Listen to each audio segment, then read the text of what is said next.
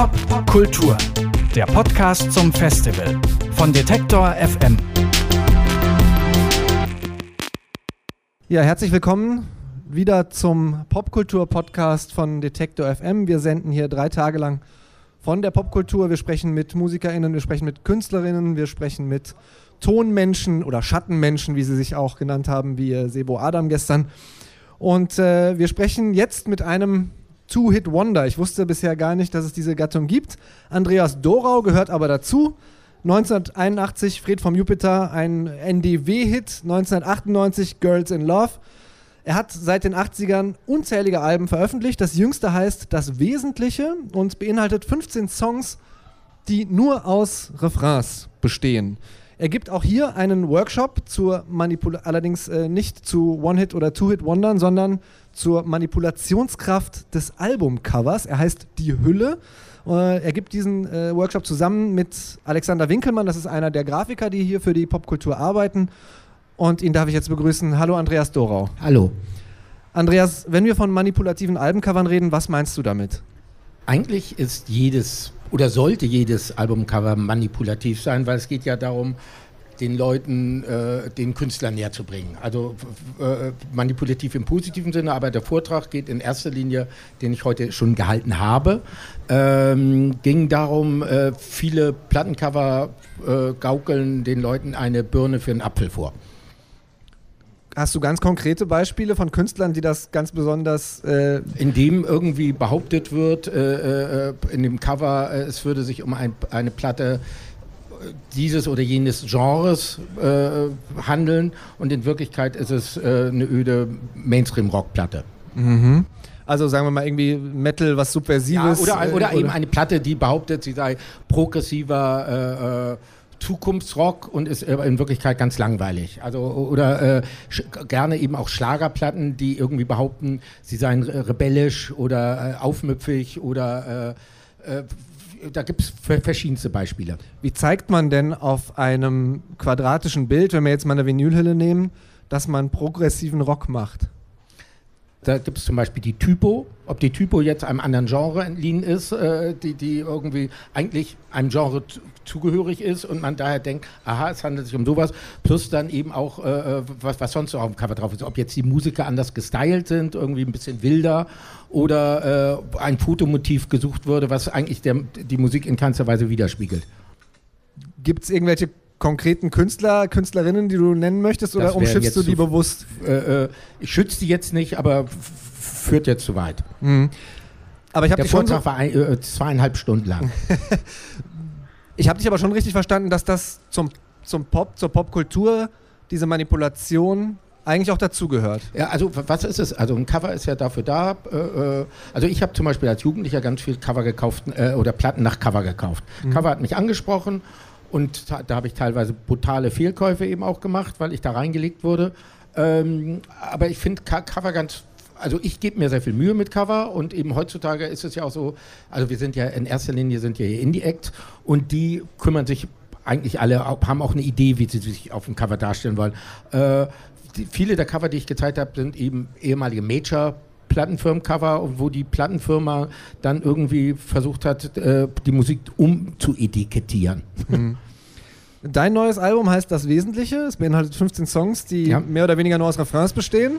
Es sind ich das ja eigentlich wieder? auch keine Songs, weil also eigentlich das Wort Songs ist dabei eigentlich auch schon verkehrt, weil beim Song stellt man sich ja Storytelling vor und Storytelling findet dabei nicht statt. Mhm. Ähm, Kurt Pyrolator Dahlke, von dem es auch eine Folge in diesem Podcast gibt, der saß äh, heute Nachmittag hier und hat gesagt, die Idee sei hier auch auf der Popkultur entstanden. Stimmt das? Äh, das stimmt. Ich habe vor zwei oder drei Jahren hier einen äh, Abend gestaltet, äh, eine Curated Works war das.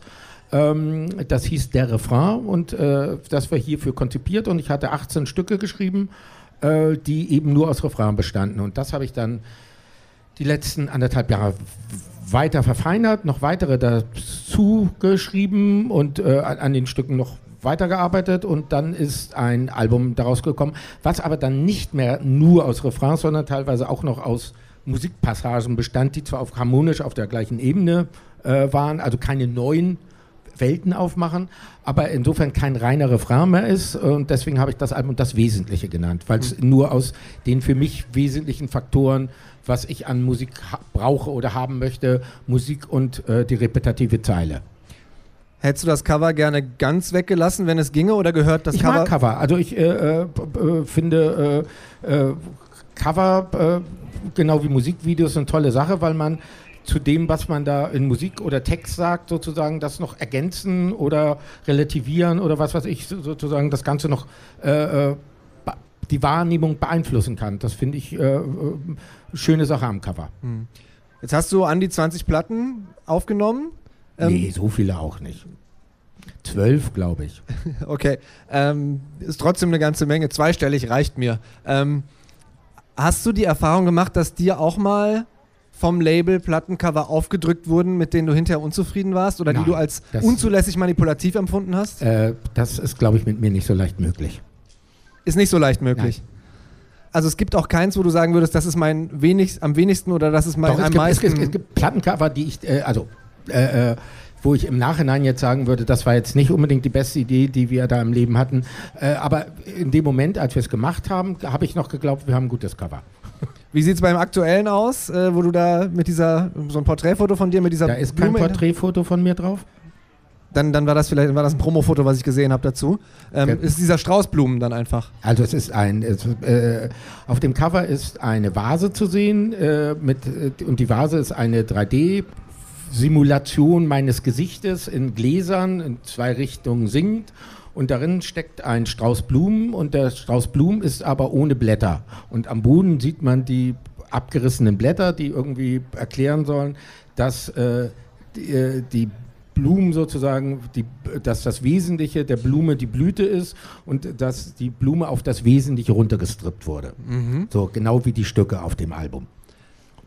Das heißt, also die Blume auf das Wesentliche reduziert. Ich habe mich gefragt, wenn heutzutage sind die Möglichkeiten des Grafikdesigns ja durchaus ein bisschen äh, größer als zu Beginn deiner Karriere. Das heißt, das ist für dich allerdings auch eine Chance und nicht nur sozusagen ein besseres Tool, um noch manipulativer zu werden. Ach, ich man arbeitet mit den Mitteln, die man hat. Wie, sieht's, wie stehst du zu Musikvideos? Ich mag Musikvideos gern. Also äh, Musik, also, äh, also ich habe mich, als ich anfing Musik zu machen, habe ich mich ge äh, genauso für Cover als auch für oder für die optische Darstellung von Musik interessiert, weil äh, äh das hat alles miteinander zu tun. Also Musikvideos finde ich eine tolle Möglichkeit, äh, einem Stück nochmal eine weitere Ebene oder ergänzende Inhalte da unterzubringen ersetzen die mittlerweile? Das Cover so ein bisschen zu Zeiten von ja, Spotify kann man, sieht kann man, man da, ja. kann man da also eben klar du kannst durch Musikvideo ja noch viel mehr Aspekte sozusagen äh, relativieren oder erweitern äh, oder äh, be begradigen äh, äh, klar du das ist, äh, im Grunde ist das Musikvideo ja eine drei Minuten Version des Covers. Hm. Aber kann das nochmal, dadurch, dass es Bewegtbild ist, nochmal was draufsetzen? Oder? Ja, klar, weil, weil du hast drei, drei, äh, drei, drei Minuten Zeit, irgendwie tatsächlich äh, äh, verschiedene Deutungsmöglichkeiten äh, den Leuten da an, an die Hand zu geben. Hm. Jetzt hast du eben schon gesagt, es gab Plattencover, da hast du gesagt, so im Nachhinein, das war vielleicht nicht so eine ganz gute Idee. Was ist denn dein ähm, am vorteilhaftesten manipulatives Plattencover, was du jemals hattest? Also ich glaube, das interessanteste Plattencover, was ich je gemacht habe, war für eine Platte Todesmelodien, äh, wo es im weitesten Sinne um das Thema Tod sich dreht, aber recht frei, äh, wo wir äh, äh auf dem Cover als auch im Booklet versucht haben, die letzten zehn Sekunden äh, äh, vor dem Tod berühmter Rockmusiker darzustellen. Von wie vielen Rockmusikern oder von allen? Ähm, Nein, nein, von allen geht ja überhaupt nicht. Also was war das? John Lennon, Nico, Alexandra etc. Hm. Andreas Dorau war das. Er hat heute einen Workshop gehalten über die manipulative Kraft der Plattencover. Er sagt, die Manipulation gehört irgendwie dazu. Wir manipulieren auch ein bisschen. Manipulation ist ja nicht automatisch Betrug. Und es, du, du, siehst keine Grenze, wo, wo es das sozusagen den überschreitet? Ich würde sagen, die Grenze ist fließend. Ernsthaft. Andreas Dorau, herzlichen Dank für das ich Gespräch. Danke. Tschüss. Pop, Pop Kultur, der Podcast zum Festival von Detektor FM.